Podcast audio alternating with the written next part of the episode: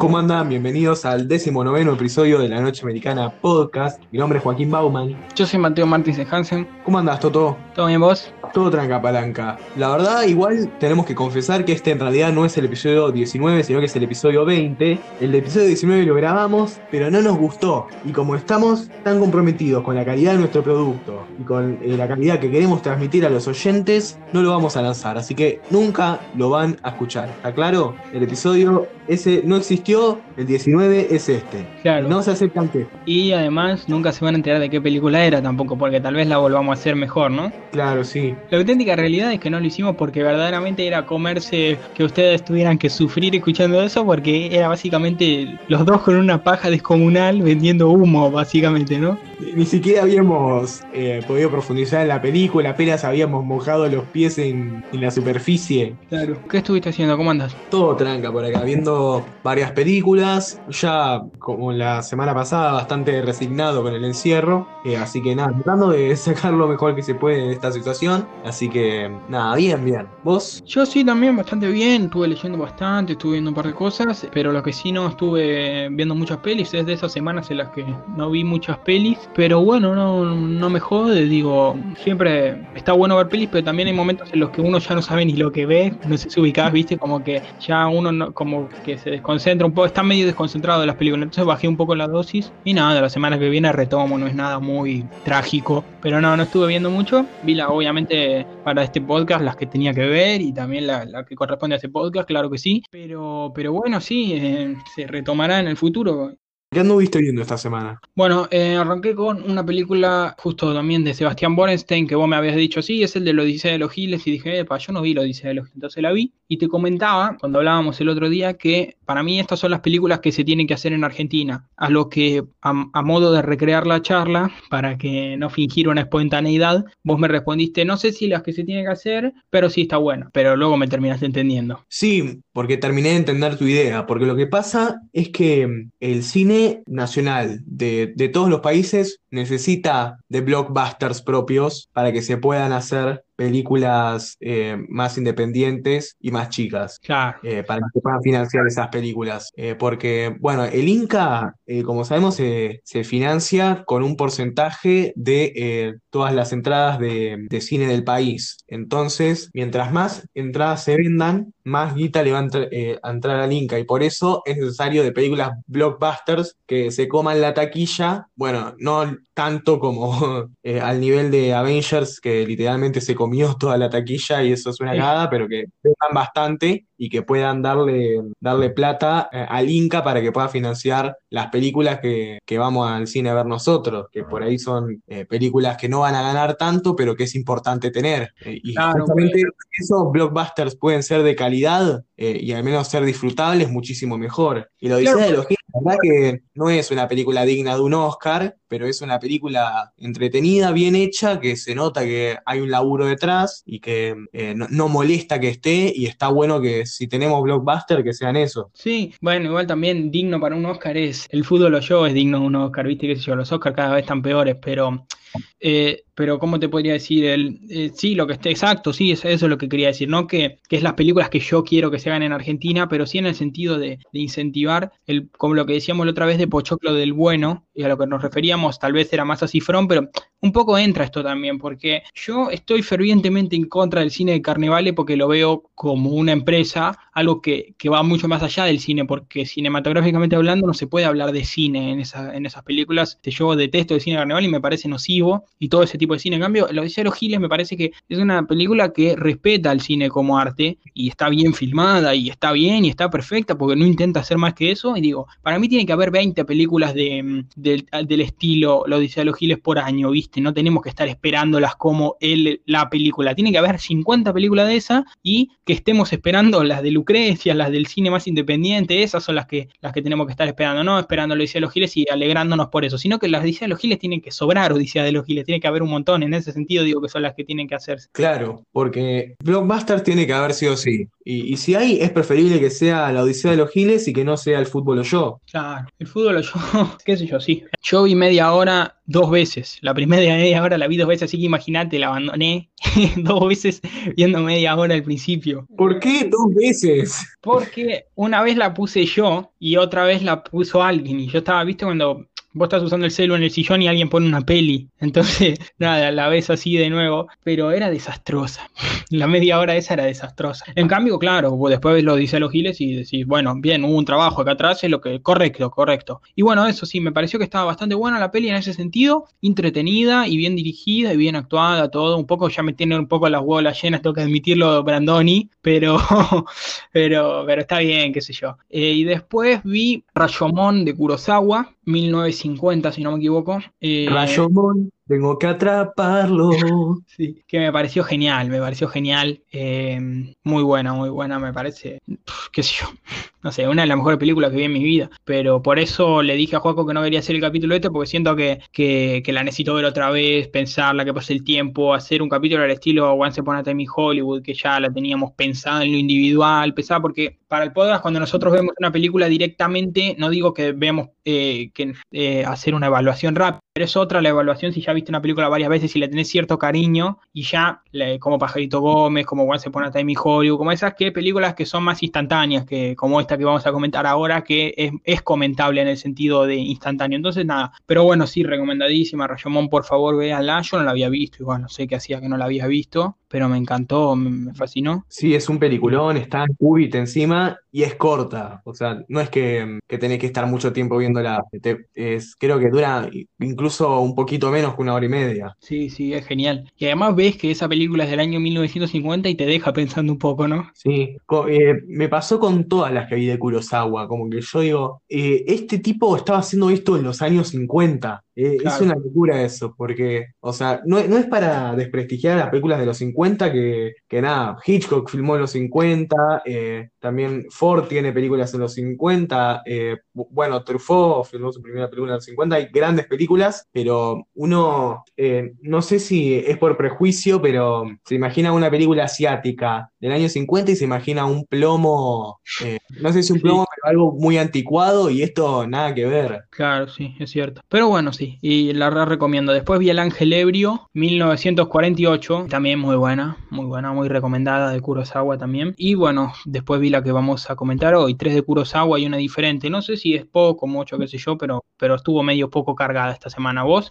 Yo eh, vi bastante, por suerte. Vi El pájaro de las plumas de cristal, dirigida por Darío Argento. Su primera película es un, eh, un thriller eh, medio policial, pero de eso policial que, que no es de un policía, sino que es de un aficionado que intenta resolver un crimen. Claro. Eh, y nada, es una de las, de las películas del género giallo, que fue el género caracterizado por, por el uso de los colores y por el gore que tuvo Italia durante los 70. Y nada, súper entretenida la peli, súper interesante. Argento filma muy bien y también para hacer su primera película está súper bien. Y nada, después todo, todo lo que tiene que ver con, con las escenas más de, de violencia o de, o de terror también buenísimo, bien fiel al estilo que después iba a manejar en sus siguientes películas. Así que nada, también súper recomendada. Está en Qubit también, así que eh, véanla. Y bueno, después eh, Trono de Sangre de Kurosawa, que es eh, una adaptación de Macbeth de Shakespeare, pero llevada al Japón feudal con los samuráis y todo. También súper piola, porque encima Shakespeare, que ya de por sí es genial, y Kurosawa, que ya de por sí es genial, juntos explota. También en Qubit, buenísima, súper recomendada. es hermoso como todo lo que filma Kurosawa es eh, un placer para la vista. Claro, sí. Eh, súper recomendable. Por último, vi Host de este año 2020. Es Host, no The Host. Host a secas. Es una película de terror escrita, filmada, montada y estrenada en eh, plena pandemia que utiliza el recurso de la llamada de Zoom para ah. hacer toda la película. Toda la película es una llamada de Zoom. Seguro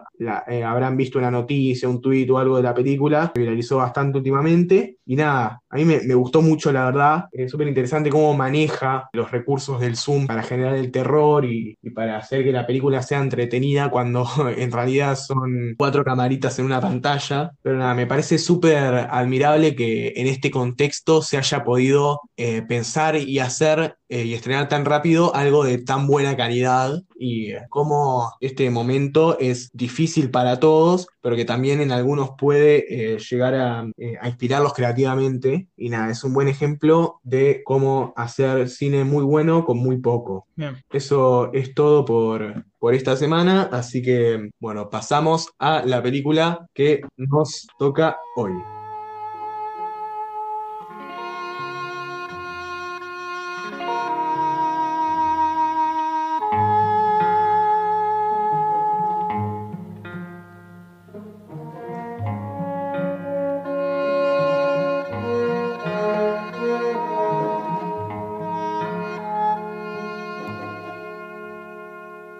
Bueno, la película de la que vamos a hablar hoy es Yojimbo, película del año 61, 1961, dirigida y escrita por Akira Kurosawa. Algo que siempre me, confunde con, los, directores asiáticos es que a algunos se les dice primero el apellido después el nombre y a otros primero el nombre y después el, el apellido, porque en Japón se llama Kurosawa Akira. Kurosawa el apellido, Akira el nombre, pero lo dicen al revés. Igual que en Corea es eh, Bong Joon-ho, pero acá no le decimos Jun-ho Bong, le decimos Bong Joon-ho, pero a Kurosawa no le decimos Kurosawa Akira, le decimos Akira Kurosawa. Sí, sí, es verdad. ¿Y qué te pareció la peli, che? Nada, un, un peliculón, la verdad, me, me fascinó. Eh, como dijimos un poco antes, es una locura que sea una película, bueno, en este caso de principios de, de los 60, pero no, no es lo, lo que uno esperaría antes de conocer eh, cine asiático de la época, que sería eh, así el, cine asiático del, año 60. Eh, claro, sí, no, uno no se espera. Y también cuando te enterás lo de, lo de por un puñado de dólares, de que la película por un puñado de dólares está basado en esta película, decís, uh, claro, sí. Para los que vimos primero la película de Sergio Leone, cuando vemos Yojimbo decimos, uh, claro, sí, tiene sentido. y, y también decís, ah, qué cosa que esa película sea del año 61, porque parecía que estuviesen inventado todo, esa historia hubiese inventada con el Spaghetti Western, todo, y ves que lo hicieron en 1961 y, en ese, y también eso es algo a tener en cuenta. Y encima, por un puñado de dólares, es una remake, pero no reconocida eh, en el momento. Ah. Eh, Leone no, no, pagó derechos ni nada, ni, ni, ni, puso los créditos basada en. No, la largó así esperando que nadie se diera cuenta, pero Kurosawa se avivó y dijo: Che, mirá, muy linda tu película, pero es mi película, pagame, hijo de puta. Claro, sí. Eh, se comió tremenda denuncia y al final creo que un 15% de, de, las ganancias fueron para Kurosawa o para la productora, pero eventualmente eh, Kurosawa ganó guita con un, por un puñado de dólares y se dice que la guita que ganó por, con, por un puñado de dólares es más que toda la que ganó con Yojimbo. ¿Sí? Sí, porque Mira bueno, que... le fue muy bien a por un puñado de dólares. Claro, lo que yo te decía, igual cuál era la necesidad de hacer eh, remakes y ya es como una película asiática también, no es que le hicieron Estados Unidos y Clint Eastwood es medio asiático. que siempre tiene los ojos así cerrados como desconfiado, ¿viste? Sí. sí. Igual eh, Kurosawa tiene varias películas que después eh, se hicieron remakes western, porque bueno, eh, Yojimbo, eh, Los Siete Samuráis, que después eh, fue Los Siete Magníficos en western, tienen como toda esta onda de, de que son como westerns, pero orientales. ¿no? Sí, es cierto. Yojimbo particularmente tiene la re onda western, o sea, todos sí. los, los, tropos del western acá los podés encontrar. Sí, pero ya nos vamos a entrometer en eso. también sí. es raro porque parece que Kurosawa tiene varias películas de este estilo, pero después el estilo de Rashomon es, es, totalmente distinto, no en el sentido de cómo está grabado y eso, con lo que decíamos con Tim Burton, que uh, esta película no se detecta nada de Tim Burton, sino que es todo lo contrario. La manera de grabar son bien características, la, la rompe siempre, pero en la historia, viste, es, eh, es diferente, bastante diferente. Sí, eh, Kurosawa eh, es de esos directores que te, te filmaba como varios, varios, varios géneros y va, varios tipos de películas igual de bien. Bueno, él arrancó eh, haciendo pe películas de judo, una de las cuales era una película propagandista de, del régimen japonés durante la Segunda Guerra. Hay, hay, una anécdota muy graciosa que tiene que ver con esas películas, que es eh, cuando Alex de la Iglesia lo entrevistaron para, para, creo que el programa de Andy Kunesov, y le preguntaron sobre la vez que, que salió a, a, comer con Tarantino, ¿no? ah, y, y, que decía... Y entonces cogí, y, oye, mira, eh, Quentin, yo la verdad es que no controlo esto, pero vamos a hablar de otra cosa. ¿Qué te parecen las películas de karate? Yo, bueno, eh, karate, bien, pero a mí las que me molan son las de judo. Y yo, ¿películas de judo? Empieza a hablar de películas de judo, eso sí que ya no ha visto nadie, yo creo que me estaba tomando el pelo, yo, qué cabrón, películas de judo. Eh, digamos que Quentin es conocido por eso, ¿no? Por ser un enfermo de las películas. Sí, y conocer películas que nadie más conoce, que ser el único espectador de esas películas, pero te las defiende a muerte. Sí, eh, creo que decir, y además porque eh, el tipo te reasombra, ya yéndonos un poco de tema por, un, por unos segundos, que te reasombra de, de Quentin que, que como vos pensás que por el tipo de cine que hace, va a haber siempre películas de ese estilo o, relacionadas con su estilo, pero después de repente el tipo es fan de Almodóvar o de ese cine que nada que ver, ¿viste? Sí, es, eh, valoro mucho de él que le gusta todo, le entra todo, no le hace asco. Sí, sí, pero bueno, spoilers. Sí, ya arrancamos con los spoilers, no vamos a um, demorarlo más, así que si quieren saltearse directo a la recomendación, pueden fijarse en la descripción los time codes, que seguro vamos a poner el minuto y segundo en el cual dejamos de hablar de la película, así no se comen el spoiler, pero de todos modos, si no la vieron, les recomendamos parar el episodio, ir a verla y volver. Como dijimos, la película está en Qubit y seguro se ve conseguir muy fácil en otros medios por si no tienen Qubit, porque bueno, es una de las películas más conocidas de, de Kurosawa, así que arrancamos con los spoilers. Bien. Bueno, Yojimbo, viste que ya en las presentaciones de, de, la película de Kurosawa me gustan mucho, viste la, la secuencia de créditos, porque es como una onda, viste las letras, eh, cómo escriben los japoneses, eh, es muy así, es más lindo que, que la secuencia de créditos eh, occidentales, viste, porque es todo palabra a palabra y ahí son como más dibujitos, está más lindo. Claro, y, encima son verticales eh, las palabras, así que eh, queda como pintoresco, al menos para nosotros los occidentales, Sí, tiene los simbolitos, todo. Eh, también son bastante más eh, pictóricas, viste, su, su, abecedario, pero bueno. Y después arranca bien western, viste, ya con lo que decíamos, de que parece ahí él solo caminando, muy Clint también, así por este, por, este campo, viste. Sí, eh, tenemos ahí a Toshiro Mifune, que mm, trabajó en 16 de las 30 películas, no, 32 películas de Kurosawa, o sea, en la mitad de sus películas. es el gran actor japonés legendario, que incluso después trabajó en Hollywood un poco también, pero nada, tiene como toda, eh, tiene como una onda bien, bien cowboy, ¿no? En realidad, en este caso es samurai, no es que decimos, no, este no es un samurai, es un cowboy, pero tiene como la onda del protagonista western, al menos. Sí, Toshiro Mifune estuvo en 152 películas.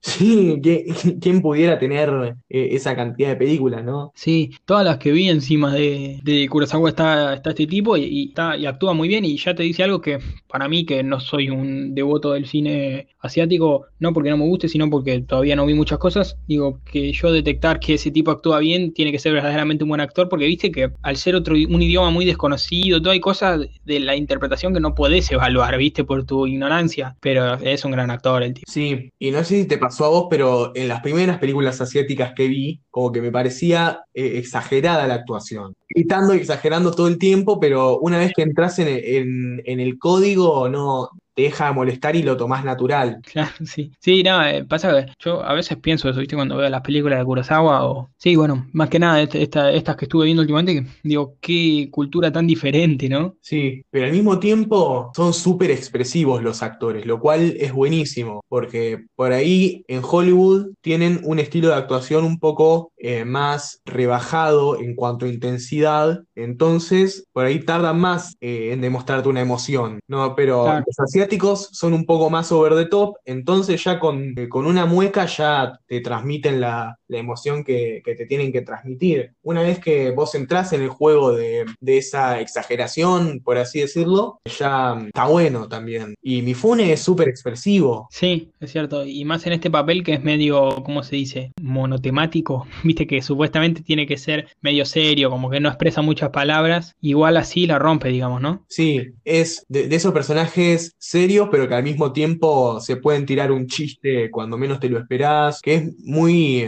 como decíamos, personaje western, protagonista western, ¿no? Sí. Ahí en el inicio tenemos al personaje de, eh, de, Mifune que no tiene nombre como en su remake italiana, eh, pero en este caso se lo llama Sanjuro, que es el nombre que se inventa en el momento, que creo que significa campo de moras de 30 años, eh, así lo traducían al menos en, en, los subtítulos, que agarra un palo, eh, está frente a una, eh, a una división de caminos, ¿no? Agarra un palo, lo revolea y va por el camino para el que apunta al palo. O sea, ahí ya nos da una pista del personaje de que es un tipo que, que no tiene un rumbo, sino que va por donde le pinte o por donde el destino o la suerte le diga. Sí, te da una pista de cómo es el personaje. Es lo que se llama la figura del, de, del Ronin, que es el samurái errante, que ya no tiene ejército, no, no le sirve a nadie y va por, por la vida buscando trabajo de guardaespaldas o de guerrero por, por plata. Que, bueno, también eh, no, no, solo es una figura común en Japón, sino que, bueno, en el western, el pistolero o eh, también en, en, la Edad Media, el caballero errante. Claro. El personaje que, bueno, ya desde el principio eh, se nos dice, es un tipo sin rumbo, lo vemos vestido así de, de samurái, así que notamos, bueno, que, que, es un guerrero y que, bueno, va a parar de casualidad en ese camino. Sí, nunca entendí muy bien que era un samurái igual, o sea, ¿qué significa samurái? Samurái es guerrero de élite eh, japonés tradicional, un equivalente oriental a los caballeros. Claro, sí, entiendo. Y después él entra a esta...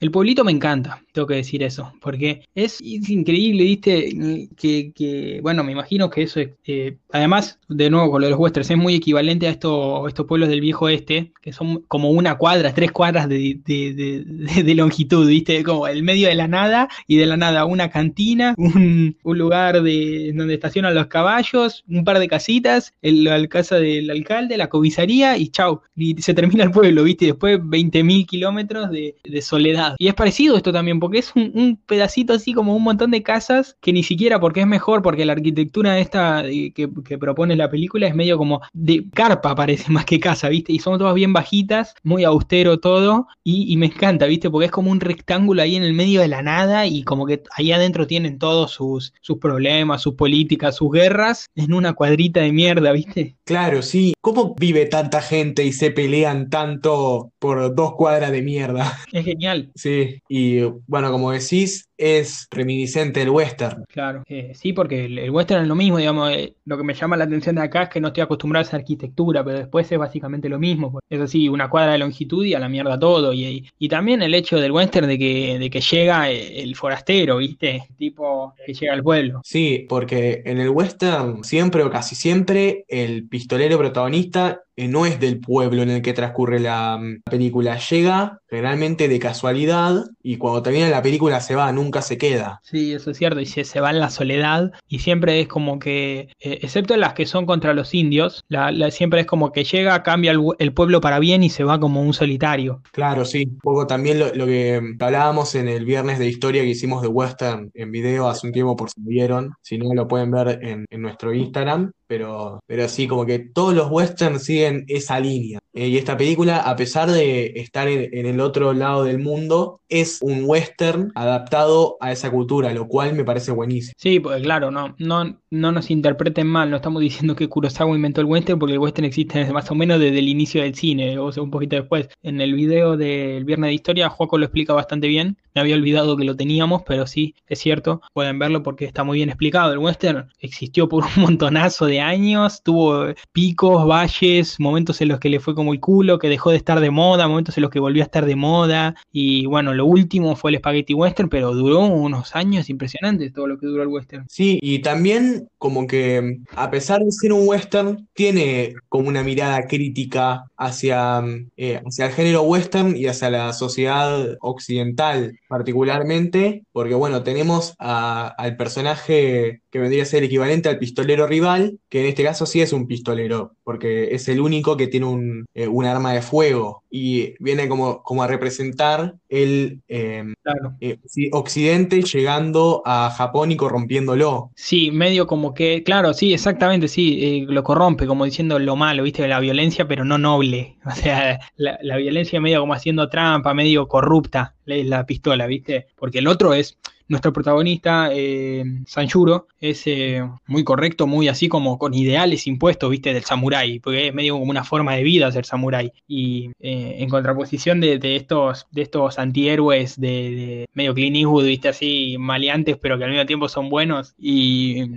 que los tipos no, no sé si tienen una gran filosofía de vida, sino que son recancheros. en cambio, este Sanjuro eh, tiene así todo, todo estructurado y e, es medio malhumorado también, pero por lo que significa ser un samurái, ¿verdad? Y después llega este con medio occidentalizado, no sé occidentalizado, pero con, con, el arma que no es muy un combate muy, muy de igual a igual, ¿no? Como que está medio haciendo trampa. Claro, porque como que está el combate honorable que, tiene que ver la, estrategia y, la fuerza y, eh, la persona y, el combate así medio como, si fuera un baile letal. Y después tenés eh, la, pistola que es desde lejos, eh, así un poco cobarde, porque también es el único con pistola, no, no es un, igual a igual, y, que representa también los, los valores morales corruptos. Claro, claro, sí, porque eh, además, eh, digamos, eh, así ya poniendo, no sé, no conozco la cultura así oriental de samuráis y todo eso, pero un poco lo que me hace pensar es como que es medio como el instrumento arma es solo generar la muerte del otro, ¿viste? Como agilizar un poco el tema de, la muerte, ¿viste? Como matar en masa en masa. En cambio, el tema de todos estos rituales que tienen de, combate y todo es como morir con... Con honor y con dignidad. Claro, exacto, morir con dignidad, con honor mismo. En Rayomon hay una parte que habla de eso, que dice, si lo dejé combatir conmigo para que muera con dignidad, y, como que ahí la muerte no es algo malo, y entonces tiene todo eso. En cambio, la pistola viene a representar algo más maldito, algo más como incorrecto y, malo, ¿viste? Ya como, mismo que este personaje sea medio odioso, medio de ser malo porque soy malo nomás, eh, y que, viene a representar un poco eso, ¿no? De que, de que la pistola no solo es hacer trampa en el sentido de que no están igual de igual, sino que tiene toda una carga ideológica en el sentido de, que es solo de maldito, de querer matar a otro, ¿viste? El otro es como un combate igual a igual, que tiene todo un sentido de muerte honorable y seguro tiene otras más ideologías que, no conozco, pero me, hace pensar eso. Sí, y bueno, también eh, llevándolo a lo que es eh, la relación de Japón con, Occidente. Durante mucho tiempo, Japón, eh, al igual que China y otros países asiáticos, pudo aislarse exitosamente de la cultura occidental, pero a finales del siglo XIX y principios del siglo XX ya como que empezó a penetrar la, cultura occidental y fue ocurriendo paulatinamente una occidentalización de, Oriente. Y bueno, la pistola es un poco eso, la pistola eh, viene de, Occidente eh, y Occidente viene a corromper la forma de vida eh, oriental. Claro, sus tradiciones. Sí. Exacto, y de hecho también muchas veces lo, que recibimos nosotros desde Occidente, de, la cultura oriental, suele ser la cultura oriental más occidentalizada y por eso la disfrutamos, ¿te diste cuenta de eso, no? Porque nosotros lo que recibimos de Oriente y las películas, las series y todo, no es del todo oriental, porque viste que los verdaderos orientales, toda su cultura es casi ilegible para nosotros, o sea, es inentendible, no te digo que no la podemos disfrutar ni nada, pero es otro mundo, por ejemplo, lo que proponen con el teatro chino y, también el, tema de su música, la verdadera música eh, oriental, según lo que tengo entendido, sigue todo otro tipo de parámetros, viste que nosotros nos manejamos por, tampoco me quiero poner a hablar de, conceptos musicales, ¿no? Pero ciertas escalas, ¿cierto? Y ahí todo diferente, tienen otro, otro, otros parámetros, siguen otras cosas, pero, pero sí, es un mundo diferente, es otro mundo, sinceramente. Ahora están bastante más occidentalizados, pero siguen teniendo esas cosas, son que son dos mundos diferentes, ¿viste? Sí, eh, tenés razón con eso de que nosotros recibimos la cultura oriental más, occidentalizada. Bueno, el anime. Claro. Eh, justo lo que toma la, gran mayoría del público eh, occidental, dejando afuera los, los otakus, eh, son los anime del estilo eh, más parecido a, lo que es la animación nuestra. Miyazaki, bueno, Miyazaki tiene cosas muy diferentes a, la animación occidental, como mencionamos en el episodio que le, dedicamos al viaje de Chihiro, pero aún así es dentro de, la, del anime de lo más cercano que, tenemos. Sí, yo amo Estudio Ghibli, pero es así. ¿Qué crees que te diga? Es así, es bastante disfrutable por occidentales, por, por eso que estás diciendo vos, si no, no lo podríamos disfrutar. Sí, y bueno, después los anime que, que son más casi puramente orientales son bastante complicados de digerir. Para el público común occidental, excepto, como dije, los otakus.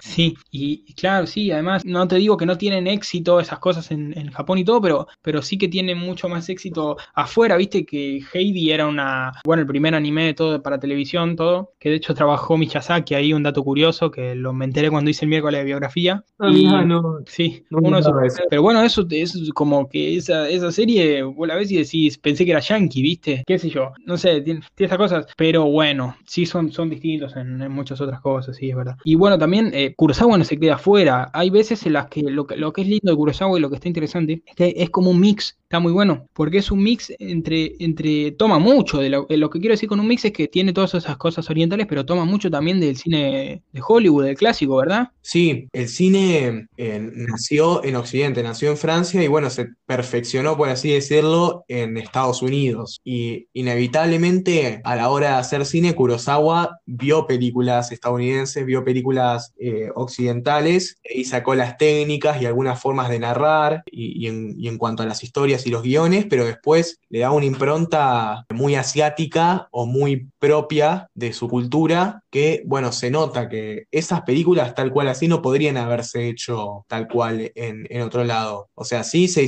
como dije, se hicieron remakes de sus películas en Estados Unidos, pero eh, vos las ves y, son películas bastante diferentes. Lo que yo te quiero decir, dos cosas, em, que de hecho Rayomon viste que, no le fue bien en, en Japón y y después le empezó a ir bien cuando, cuando, cuando la nominaron al Oscar y les gustó en Occidente, ¿viste? No sabía eso. Claro, la película la ha habido como el culo en Japón y después creo que la reestrenaron cuando le empezó a ir bien en Occidente. Y, después, por poner el ejemplo de Parásitos, eh, eso es en Corea del Sur, parece una sede de Estados Unidos en, en Asia porque están re eh, occidentalizados en Corea del Sur y bueno, se nota en Parásitos y en todo la manera de hacer cine es bien, es bien occidental. Claro, sí, sí. Parásitos tranquilamente podría haberse hecho en Hollywood. Claro, sí. Y bueno, sí, pero es, es muy interesante eso, o sea, no, va más allá de Yojimbo, pero igual está interesante charlarlo, de que es, así como lo pintas vos, es como que Oriente siempre tiene una parte que, queda de su, de su cultura, pero siempre está peleando para que no entre Occidente, pero por otro lado está el grupo que le vende cosas a Occidente, que no digo, no digo vender en el sentido mercenario de hacer cosas sin, ningún, sin ningún tipo de corazón, porque ya te digo, Estudio Ghibli tiene un éxito impresionante, son unos capos, pero bueno, hay que admitir que, es un producto que por algo vende en Occidente también. Están todo el tiempo así peleando porque existen dos tipos de Oriente, ¿viste? Eh, el, el que de hecho también estaba, estaba bastante bien pintado con lo que pasaba en Hong Kong, que como le pertenecía a Gran Bretaña, estaba reoccidentalizado adentro de un país que estaba reorientalizado, ¿viste? Porque tenías esta mega ciudad, Hong Kong, y, por fuera tenías un montón de, gente esclavizada comiendo arroz todo el día, ¿viste? Y los tipos, eh, eh, es muy raro lo que pasa en Oriente, pero sí están esas dos culturas todo el tiempo peleándose y la verdad yo no tengo mucho acceso a lo que es la cultura verdaderamente oriental, me parece re interesante, pero yo no sé la verdad de qué se trata, soy bastante ignorante. Pero bueno, no importa, volvamos a la película. Sí. Lo que te decía es que, sí, que se nota eh, esta, esta influencias del cine hollywoodense, ¿verdad? Se nota bastante. Claro, sí, pero no la utiliza para hacer una película hollywoodense, sino que, como decía, la, utiliza para hacer una película bien oriental, con las herramientas occidentales, pero una película bien oriental. Claro, es cierto, además por los temas que trata, todo obviamente. Y, viste, ya poniéndonos a hablar más de las cosas técnicas de la película, qué sé yo, para no hablar tanto de la trama, utiliza mucho la transición de barrido, ¿Viste? Sí, lo noté también. Algo que generalmente no se ve mucho más que en videos de Windows Movie Maker. video del de, PowerPoint de cómo funciona eh, el sistema de yerba mate en Argentina. Claro, sí. O sea, con esto no estamos desmereciendo a, la película ni a las transiciones de Kurosawa, solo estamos remarcando que no es algo que se vea mucho en lo que es eh, cine de ficción. Claro, sí. Igual yo lo marco, no sé si como algo malo, pero, pero sí como algo que no le entendí muy bien la onda, porque te acordás que a mí me encanta el montaje. Lo disfruto mucho, tanto, bueno, haciéndolo, sí, haciéndolo también lo disfruto. Me parece, bueno, lo más importante del cine. Y, bueno, qué sé yo, una de las cosas más importantes del cine, muy, muy importante. Pero, pero tiene que tener un sentido como todo, ¿viste? Lo que decíamos en, Psicosis, que es una película que no falla en ningún lado, es la película perfecta más o menos decir, gran capítulo, aparte, capítulo número 10, pueden ir a escucharlo. Eh, ¿Qué decíamos? Que yo te decía lo de fundido encadenado, ¿viste? Y decíamos, claro, porque eh, presenta toda una continuidad perfecto, está re bien pensado, viste, toda una continuidad y de repente, ¡pum! Corte fundido a negro y, ahí aparece el, el Bates Motel, viste, pero yo acá nunca entendía qué carajo venía a pasar con el, con el barrido, porque yo decía, ah, ok, es para cambiar de secuencia, pero después te la metía entre escena y escena, era medio raro. Sí, no sé, eh, no, o sea, algún sentido tiene que tener, porque Kurosawa era un maestro del cine y de la técnica y todo, y si te metía un, un barrido era, era por algo, pero en este momento honestamente no, no se me ocurre por qué. Sí, es cierto. Y después está, está muy bien filmada el hecho de que, viste que a Kurosawa le gusta grabar de lejos, no sé por qué, no sé si lo notaste. Sí, le, gusta como todos estos planos eh, abiertos con los personajes eh, en relación al fondo. Sí, y de hecho cuando yo estaba leyendo, decían, a Kurosawa le gustaba usar mucho teleobjetivos para, viste, eh, para que sea más como un sentido horizontal. Y sin embargo, yo las películas que vi están en cuatro tercios la mayoría, pero parece que, le gustaba, esta, esta justo no, obviamente, pero se ve que le gustaban los teleobjetivos. Sí, como mostrar toda la imagen que, se pudiera, todo el fondo que se pudiera. Queda bien, viste, porque eh, no sé por qué, pero queda bien. Y además utiliza mucho eso del zoom, viste, que después de la nada te das cuenta que eso estaba grabado con zoom porque te mete el zoom out. No sé si me explico. Como vos, estás viendo una escena que, que, no notás que está grabada de lejos y en realidad tiene puesto un zoom y de la nada te mete un zoom out y decís, ah, estábamos en la concha de la lora con la cámara, viste. Claro, sí. Y yo lo vi en una escena de Yojimbo, eso, que me gustaría comentarla, que queda muy linda, la verdad. la verdad, un gran maestro Kurosawa del manejo de cámara. Yo me estoy introduciendo recién a su mundo, pero, pero un maestro, porque eh, esto de tratar de hacer planos secuencias en, las partes en las que queda bien y que queda útil para andar, andar poniendo cortes todo el tiempo, en Yojimbo lo noté Ah, no me acuerdo muy bien qué estaba pasando en la escena, pero Sanjuro estaba en un balcón, digamos, y nosotros veíamos eh, algo que estaba pasando ahí en la parte de abajo del pueblo. empezaba con eso, y después metía un zoom out y veíamos a eh, Sanjuro apoyado en el balcón y a un tipo que subía a decirle algo por la escalera, y era todo en un mismo plano, ¿viste? No había corte y quedaba re fluido y quedaba re lindo. Sí, sí, eso está bueno también, eh, porque hay muchas veces como que se, o una película está enteramente con con, cortes todo el tiempo, eh, o sea, con montaje externo, o eh, que se use predominantemente plano secuencia. Y, después, las películas que, que utilizan ambos es como bastante difícil que quede eh, armónico, porque eh, eh, puede existir la posibilidad de que, de que quede mal, o sea, si venís media hora de usar únicamente cortes, después si te metes tres planos secuencias seguidos queda rarísimo, o bueno, viceversa, hay que encontrar como la armonía en el montaje y si se rompe esa armonía tiene que ser con un sentido. Claro, sí, y, está bastante equitativo en, en Kurosawa, eh, se nota bastante en sus películas eso. Y también, ya tengo una pregunta, ¿no? ¿Qué te pasa con este fetiche que tiene la gente de, de, obsesionarse con los planos secuencia? Como decir, ah, plano secuencia, me vuelvo loco. O sea, si están bien usados, están perfectos, a mí me encantan, es otro recurso más y es una manera que tiene que, es algo que tiene que tener un sentido también para, si necesitas tener esa fluidez, entonces por eso haces un plano secuencia y también puede quedar lindo, pero también poner plano secuencia por cualquier cosa y, que toda la gente se vuelva loca y que pegue un gemido en el medio de la sala porque hay un plano secuencia, no sé si me gusta tanto, ¿viste? Claro, eh, últimamente se usa mucho, se usa mucho el plano secuencia para la hinchada. Sí, es cierto, sí, o sea, digamos, hay un fetiche con eso, ¿viste? Y además, perdón que lo diga, pero es, es la verdad. El plano secuencia atenta contra la, naturaleza del propio cine, que es la del montaje, digamos, y eso es montaje interno, por lo que un poco estás eh, no hay corte y entonces por lo tanto no hay montaje y es teatral la cosa, ¿viste? Se vuelve. No estoy tan de acuerdo con que atenta contra la idea de cine, porque eh, el plano secuencia sí tiene montaje, eh, porque el realizador elige qué mostrarte, aun cuando no hay corte porque la, cámara no es 360 grados, uno no ve todo lo que está pasando, uno únicamente ve ese rectangulito que el director elige mostrarte. Y cuando estás eh, en un plano secuencia, aun cuando es todo más fluido y no hay cortes, vos estás viendo lo que el realizador te quiere mostrar, más fluido, pero estás viendo lo que te quiere mostrar, pero sí concuerdo en que cuando pasa demasiado tiempo sin un corte, se vuelve como medio raro. En, en, esa definición de montaje que da vos es correcto lo que decís, pero yo lo digo en el sentido de que los que dicen que no se considera cine lo de Méliès, por ejemplo, ¿no? Eh, y que empiezan a hablar de cine con el nacimiento de una nación de Griffith, se refieren, y me parece que es cierto, un capo Méliès también, obvio, pero, pero yo me tiro por lo del nacimiento de una nación, el montaje, los rusos, eh, de que Méliès, ¿qué le dicen? Que el tipo dejaba la cámara quieta y, grababa una obra de teatro. Lo que veíamos era un, la grabación de una obra de teatro. Tenía así cortes y, cierta manipulación de lo que son, poner efectos especiales, lo que luego vendrían a ser los efectos especiales, pero, pero veíamos lo que era una obra de teatro, ¿viste? No había movimiento de cámara ni, ni corte en el sentido del montaje, de utilizarlo para narrar el montaje con respecto al corte y mezclar un montón de planos, un montón de tomas en, un misma, en una misma escena. el desglose en planos de una escena. Y a eso es lo que me refiero yo, de que cuando hay plano secuencia se vuelve teatral cosa, ¿viste? Es como que todo está muy coreografiado, todos entran en cierto momento, y esa no es la naturaleza del cine, sino la naturaleza del cine es la de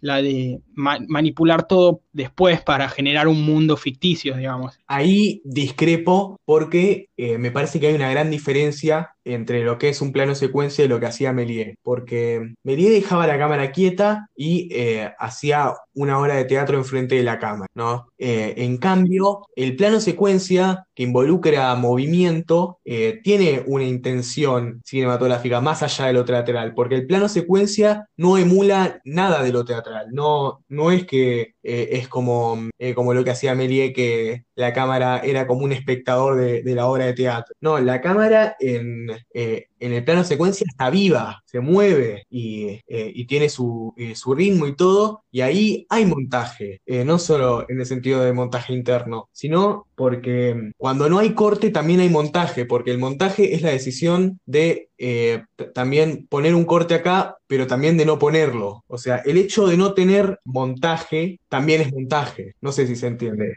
sí, sí, entiendo.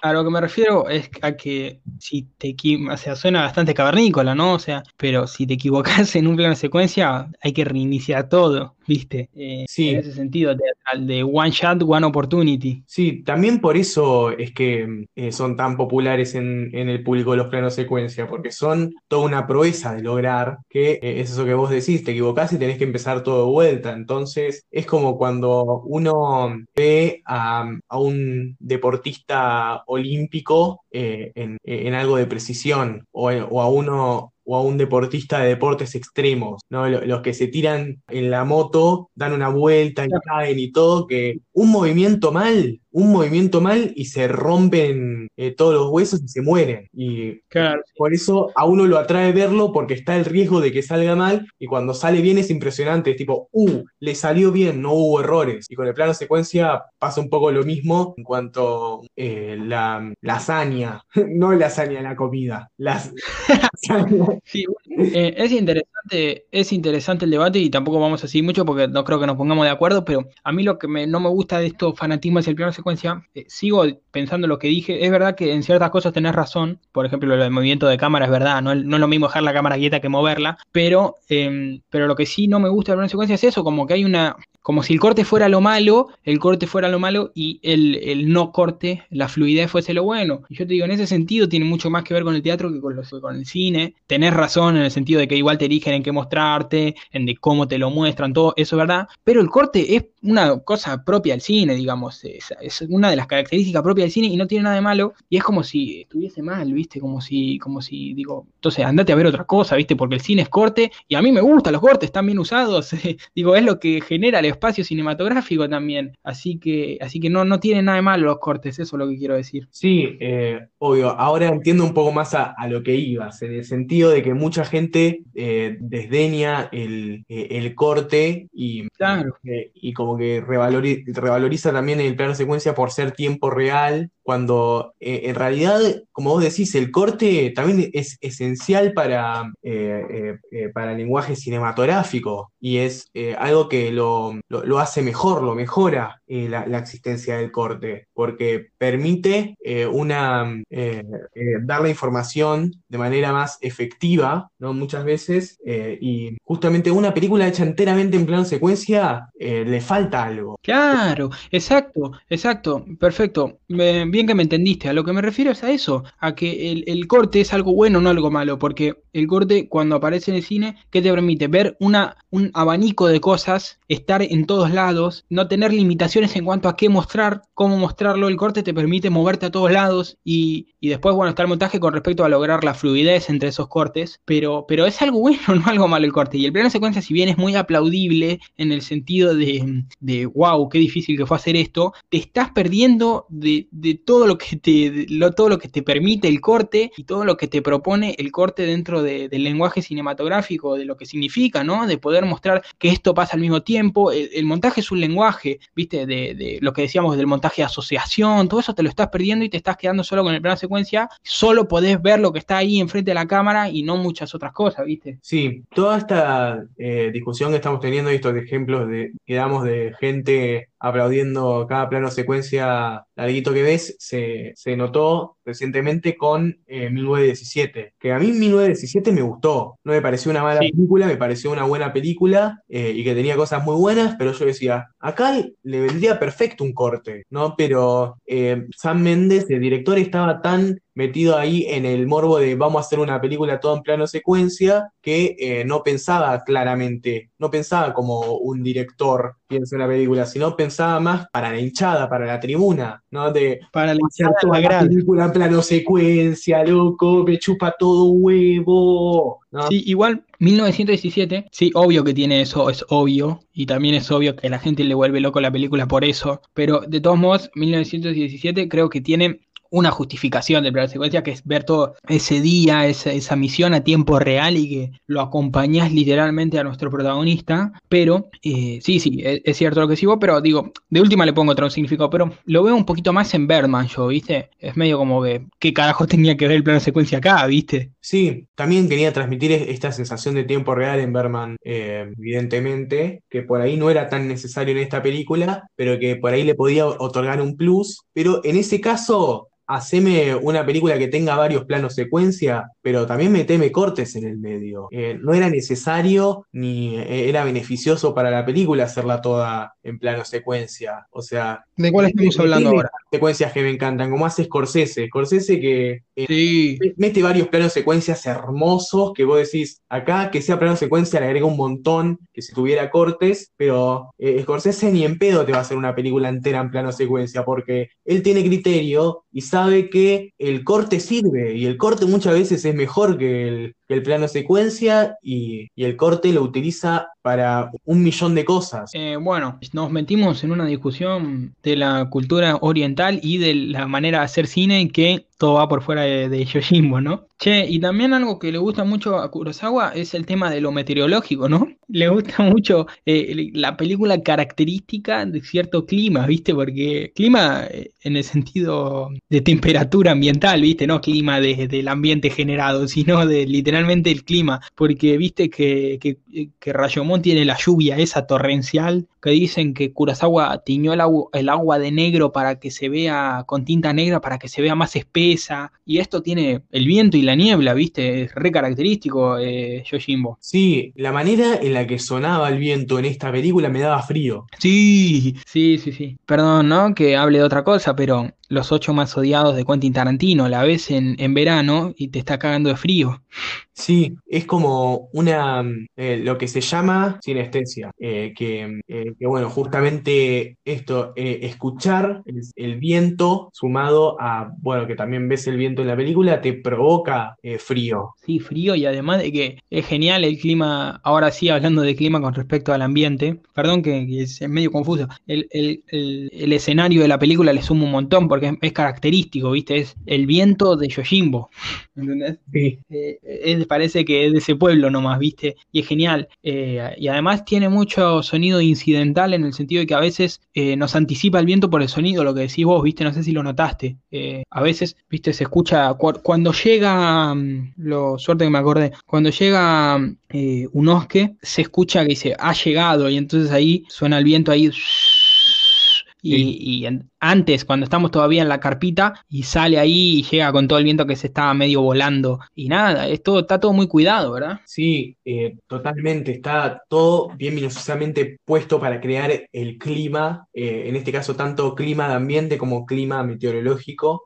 Y está todo hermosamente puesto. Dios, qué hermoso que filma Kurosawa, la puta madre. Sí, un gran director, eh, con lo que significa ser director, ¿no? Porque viste que a veces se tiende a, pensar que cuando me ha pasado mucho, ¿no? Cuando le estoy explicando a alguien, bueno, tampoco que estuve en, un rodaje profesional, pero cuando explico que está el director de fotografía, el director de arte, el montajista, el guionista, ¿cuál es la pregunta que siempre sale, Juaco? ¿Y el director qué hace entonces? Claro, con eso me quería referir con la de Yojimbo, que te dicen, ah, entonces el director no hace nada, ¿viste? Eh, justamente, claro que hace. Eh, el rol de director, así bien en el estilo clásico de, de separar cada tarea, es este ¿viste? El de Kurosawa. Sí, eh, hacer que todos los engranajes funcionen en armonía y marcar la dirección en, el que van a ir, en la que van a ir todos, porque si un director cada uno hace lo que se le canta al orto y la película es una ensalada. Sí, además por la visión del director, ¿viste? En el sentido de qué planos usar, eh, todo eso, las indicaciones son dadas por el, por, por, el director, no es que el fotógrafo dice, che, a mí me parece esto, entonces vamos con esto, el montajista dice, che, yo corto acá y listo, si el director está en todos los lados, y dice, che, acá quiero que suene el viento primero y después que aparezca eh, un osque. Y, y, acá quiero poner un plano contrapicado y acá quiero hacer un zoom y que después un traveling, plano secuencia. Todo eso es de Kurosawa. Claro, sí, es la principal post creativa porque es el que, eh, el que lidera el montaje de la película. Y justamente como, como decías vos, en el montaje es donde está el cine. Claro, sí. Y por lo tanto, eh, el que maneja el montaje es el autor de la pieza cinematográfica. Sí, tengo miedo de que nuestros oyentes no sepan lo que es montaje porque yo es algo que doy por entendido, pero que no sé si está también, porque ya me he cruzado en esta cuarentena con dos personas que me dijeron, no sabía que existía una persona que se, que se le dice montajista, nunca lo había pensado, es algo que no puedo ni concebir yo, pero, pero digo, podríamos dar una mini explicación. Sí, eh, ¿querés decir vos o, arranco yo? No, no, decí la voz así breve y listo. El montaje es eh, eh, básicamente, vos tenés los planos de la película, o sea, que, es entre que se prende la cámara y se apaga la cámara, ¿no? En cada posición de, cámara, eh, entre que empieza y termina, es un plano, ¿no? Y el montaje es cuánto va a durar ese plano, antes de qué plano va a ir, después de qué plano va a ir, cómo va a ser la transición en el medio, qué ritmo va a tener la, película, porque no es lo mismo meter todos planos de, de 5 segundos, de 10 segundos, que meter todos planos cortitos de menos de un segundo, ¿no? Eso te marca el ritmo de la película y que después va a influenciar en la percepción que tenga el espectador de la película. El montaje también es todo lo que sucede dentro del,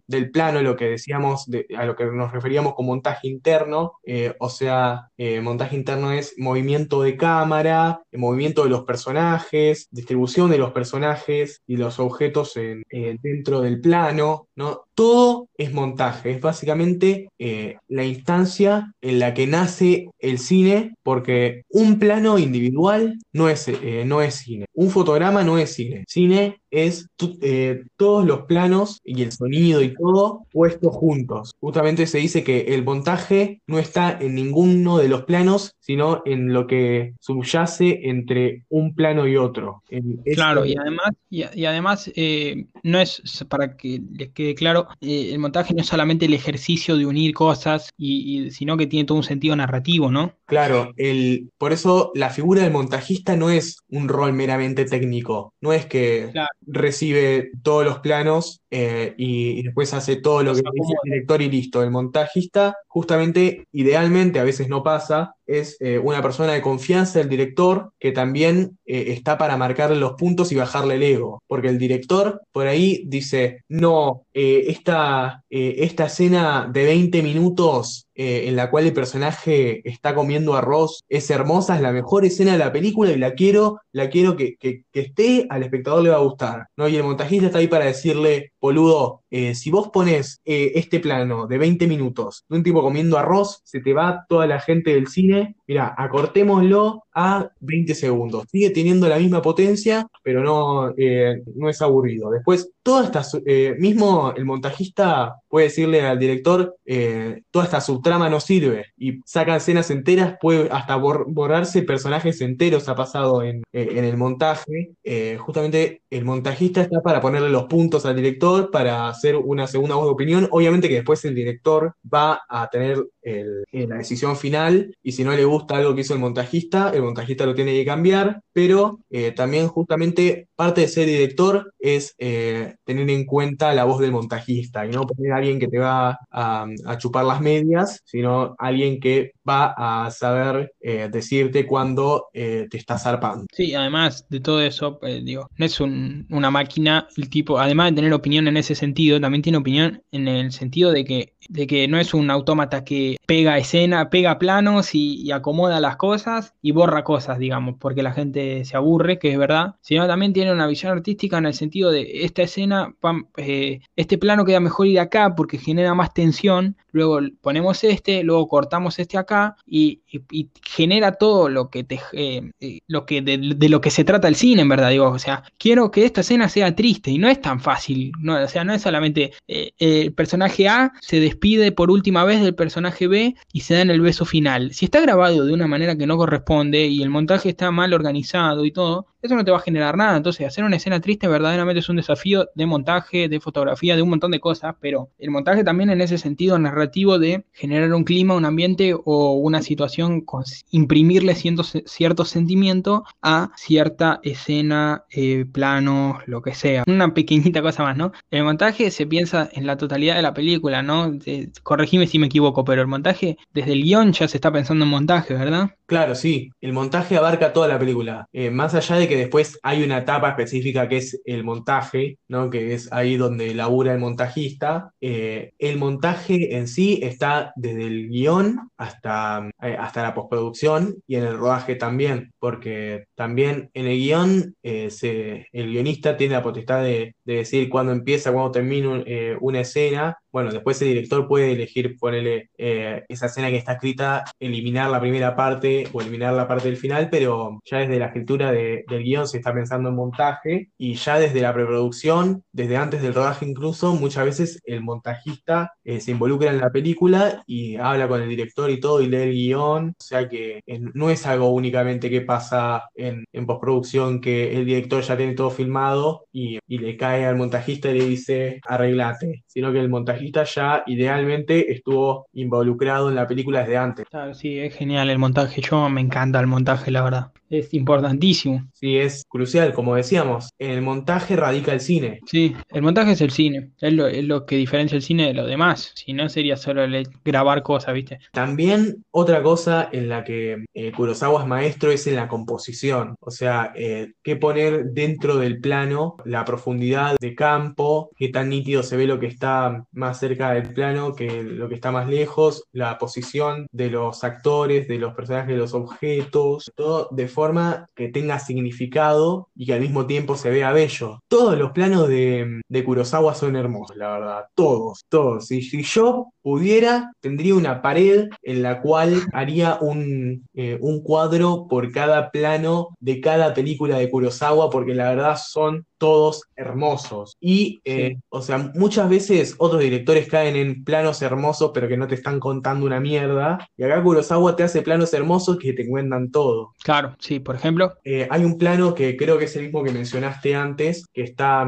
Sanjuro ahí subido como a, a una especie de, de balconcito o, una, mini torrecita y están abajo los dos bandos enfrentándose y ese plano ya de por sí, además de, ser hermoso y, de estar eh, pictóricamente balanceado y todo y, y toda la bocha más, más técnica, la información que te está dando es estos dos abajo luchando entre sí y arriba Sanjuro cagándose de risa, porque justamente Sanjuro los está, los está jugando a los dos, los está boludeando a los dos, ¿no? Él Sí. es el que, eh, sin que ellos se den cuenta, los está manejando eh, a, a ambos a través de- del engaño, de histeriquearlos a los dos, y ese plano ya te define la relación entre esas tres partes. Sanjuro arriba mirando cómo los otros dos se, destruyen entre sí. Sí, es cierto. Sí, es el mismo plano que, había comentado yo antes, es verdad. Y después eh, también otro que no sé si tiene tan, tanto significado, pero sí me gusta cómo está distribuido y cómo se ve, que también es montaje interno, ¿no? Pero también tiene que ver con la composición, un poco de todo, que es cuando él regresa porque lo, eh, lo tienen así colgado a Gonji, al viejo, ¿viste? Sí, es eh, buenísimo también. Y vemos ahí, ¿viste? Bien cerca de, la cámara, el tipo colgando la cara, eh, de fondo Sanjuro, y ahí en, el medio estos dos tipos. No sé si tiene significado o no, pero es increíble la, resolución de cómo grabar eso, porque hubiese sido mucho menos potente plano de él colgando, plano de Sanjuro con cara de, de vengador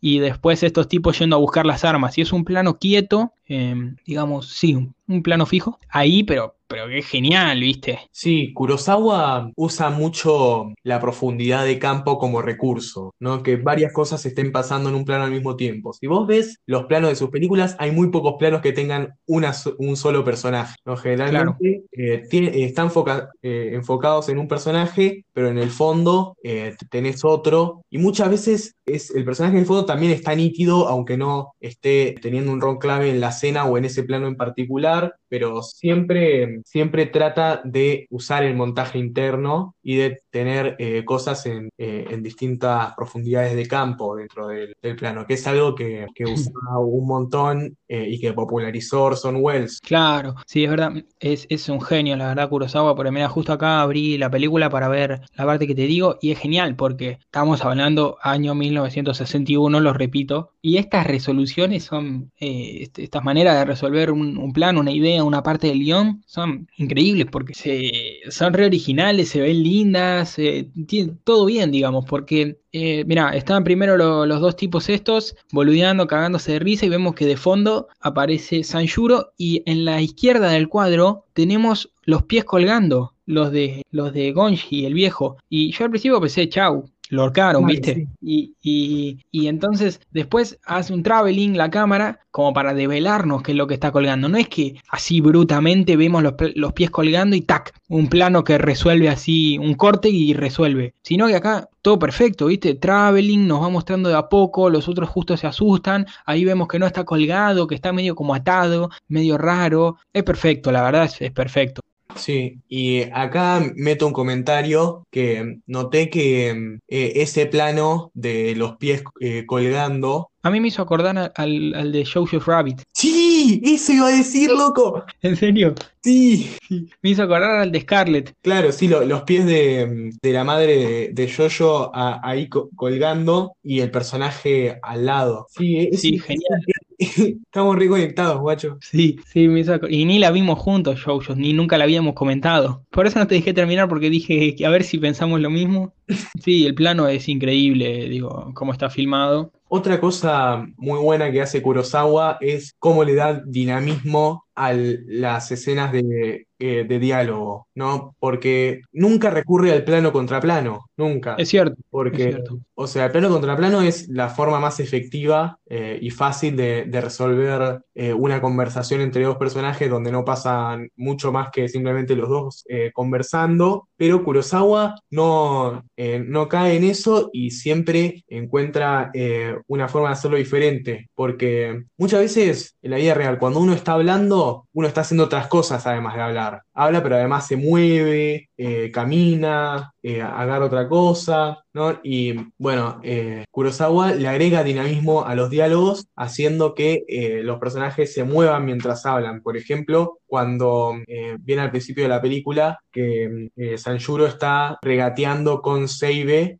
su paga por ser su guardaespaldas, ¿no? Entonces, una escena que podría haber sido los dos enfrentados en una mesa, plano contra plano, regateando, los dos moviéndose por todo el, por toda la casa de Seibe, que además nos muestra, eh, aprovecha para mostrarnos toda la, casa. Lo vemos a Sanjuro que se está yendo O sea, como método también de me estoy yendo, no, eh, una vergüenza lo que me estás proponiendo, eh, la, la guita, todo, que se está por ir y que y Sebi lo sigue atrás diciéndole, bueno, tres, no me acuerdo cómo se llama la moneda, tres, bueno, cuatro, diez, veinte, ¿no? Y en vez de resolverlo en plano contra plano, te, le agrega dinamismo. Sí, es cierto, genial. Eh, resuelve muy bien las cosas, sí, es totalmente cierto. Y también el sentido de la angulación, viste que, mm, bueno, esto ya no tiene tanto que ver con la ori- originalidad de Kurosawa, pero es como una convención que Kurosawa respeta y que queda bien, viste que cuando pone, cuando Sanjuro está en el piso, te pone así un picado de él en un plano picado de arriba, viste, como para decir que está chiquito,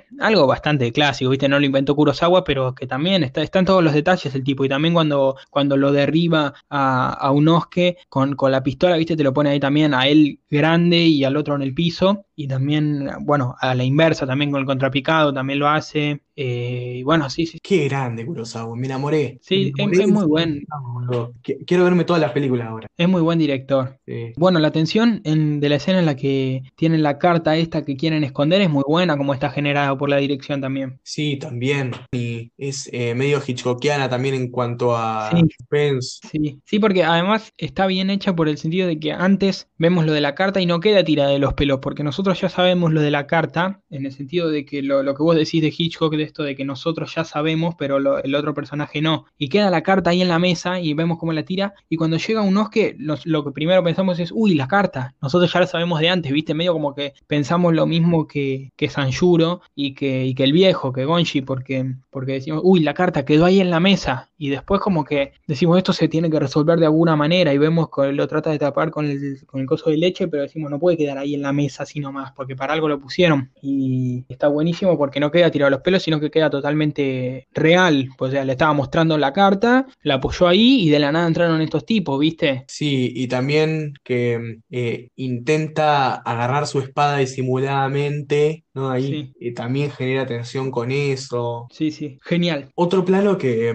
que me pareció muy bueno es eh, también de, del primer acto de la película, cuando, cuando está por primera vez eh, Sanjuro en, en la casa del viejo, que el viejo levanta eh, una persiana, Y se ve como a través de barrotes y de, ahí vemos el pueblo, ¿no? Y es como eh, los barrotes, siempre que hay barrotes en el cine es porque quiere, eh, eh, porque se quiere simbolizar una prisión o un encierro, siempre que vemos algo a través de barrotes o de cosas que parecen barrotes. Entonces, en ese caso, lo que te transmite es el pueblo que está encerrado y preso de esta guerra de bandos. Y justo en ese plano, lo que está diciendo el viejo es eh, el conflicto entre, entre los bandos y, todo el mambo con el, con el vendedor de, de sake y todo, que también un, un plano cargado de simbolismo muy, muy fuerte que también me pareció buenísimo. Sí, bueno, hasta acá nuestro análisis sobre 100 millones de cosas, entre ellas Yojimbo. Eh, vean la película, si no la vieron, que me imagino que la habrán visto, si escucharon todo hasta acá. Y nada, sigan viendo Kurosawa Metal Gear, que seguramente en algún momento vamos a hacer a otro capítulo de él. Ahora pasamos a la recomendación.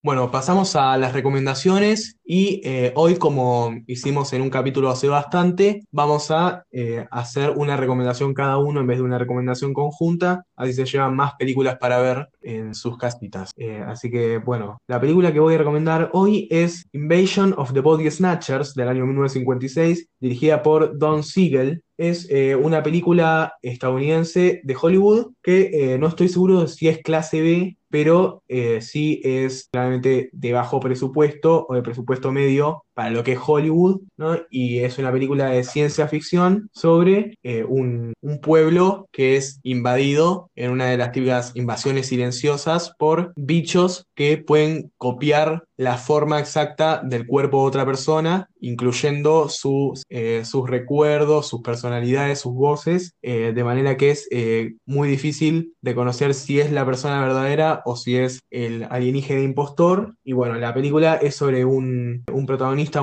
un, doctor que empieza a, notar eh, justamente esta, estas cosas raras dentro de, la gente de, su pueblo e intenta detener esta, invasión. Es eh, una película súper entretenida, bastante corta, creo que dura 80-85 minutos, está en Qubit, así que la pueden ver ahí, o si no, seguro se consigue muy fácil en, todos lados. Y nada, es una película que después tuvo como tres remakes, nada, súper entretenida la película, muy buena también. Es eh, de todo ese cine de, ciencia ficción de los 50, 60 que, que está muy bueno. Así que nada, véanla, seguro le- les va a gustar. Ahora, Toto. Bien, bueno, yo voy a recomendar, eh, bien, yo voy a recomendar una película del año 1989 llamada en español Los fabulosos hermanos Baker, eh, creo que en inglés es The Fabulous Baker Boys, así que es una traducción fiel, dirigida por Steve Kloves, guionista de siete películas de Harry Potter. Eh, es conocido por eso más que nada, pero dirigió dos películas, una que no conoce nadie y esta, que es una joya, que la vi yo y me pareció increíble. Está protagonizada por Michelle Pfeiffer por- y por Jet Bridges, que para mí es uno de los mejores actores que nos ha dado el cine en la historia del cine, me parece un actorazo. Y se trata de dos hermanos que ambos son pianistas y tocan supuestamente jazz, pero en realidad eh, están medio como en el sentido de que tocan en, en bares así, medio que nadie los escucha, medio de música de fondo o en algún que otro evento, pero no verdaderamente como jazzistas o músicos de jazz que tocan en clubes de jazz. Y, y nada, más como un oficio. Y uno, y cuando se introduce Michelle Pfeiffer en su, en su, en su espectáculo, su relación empieza a empezar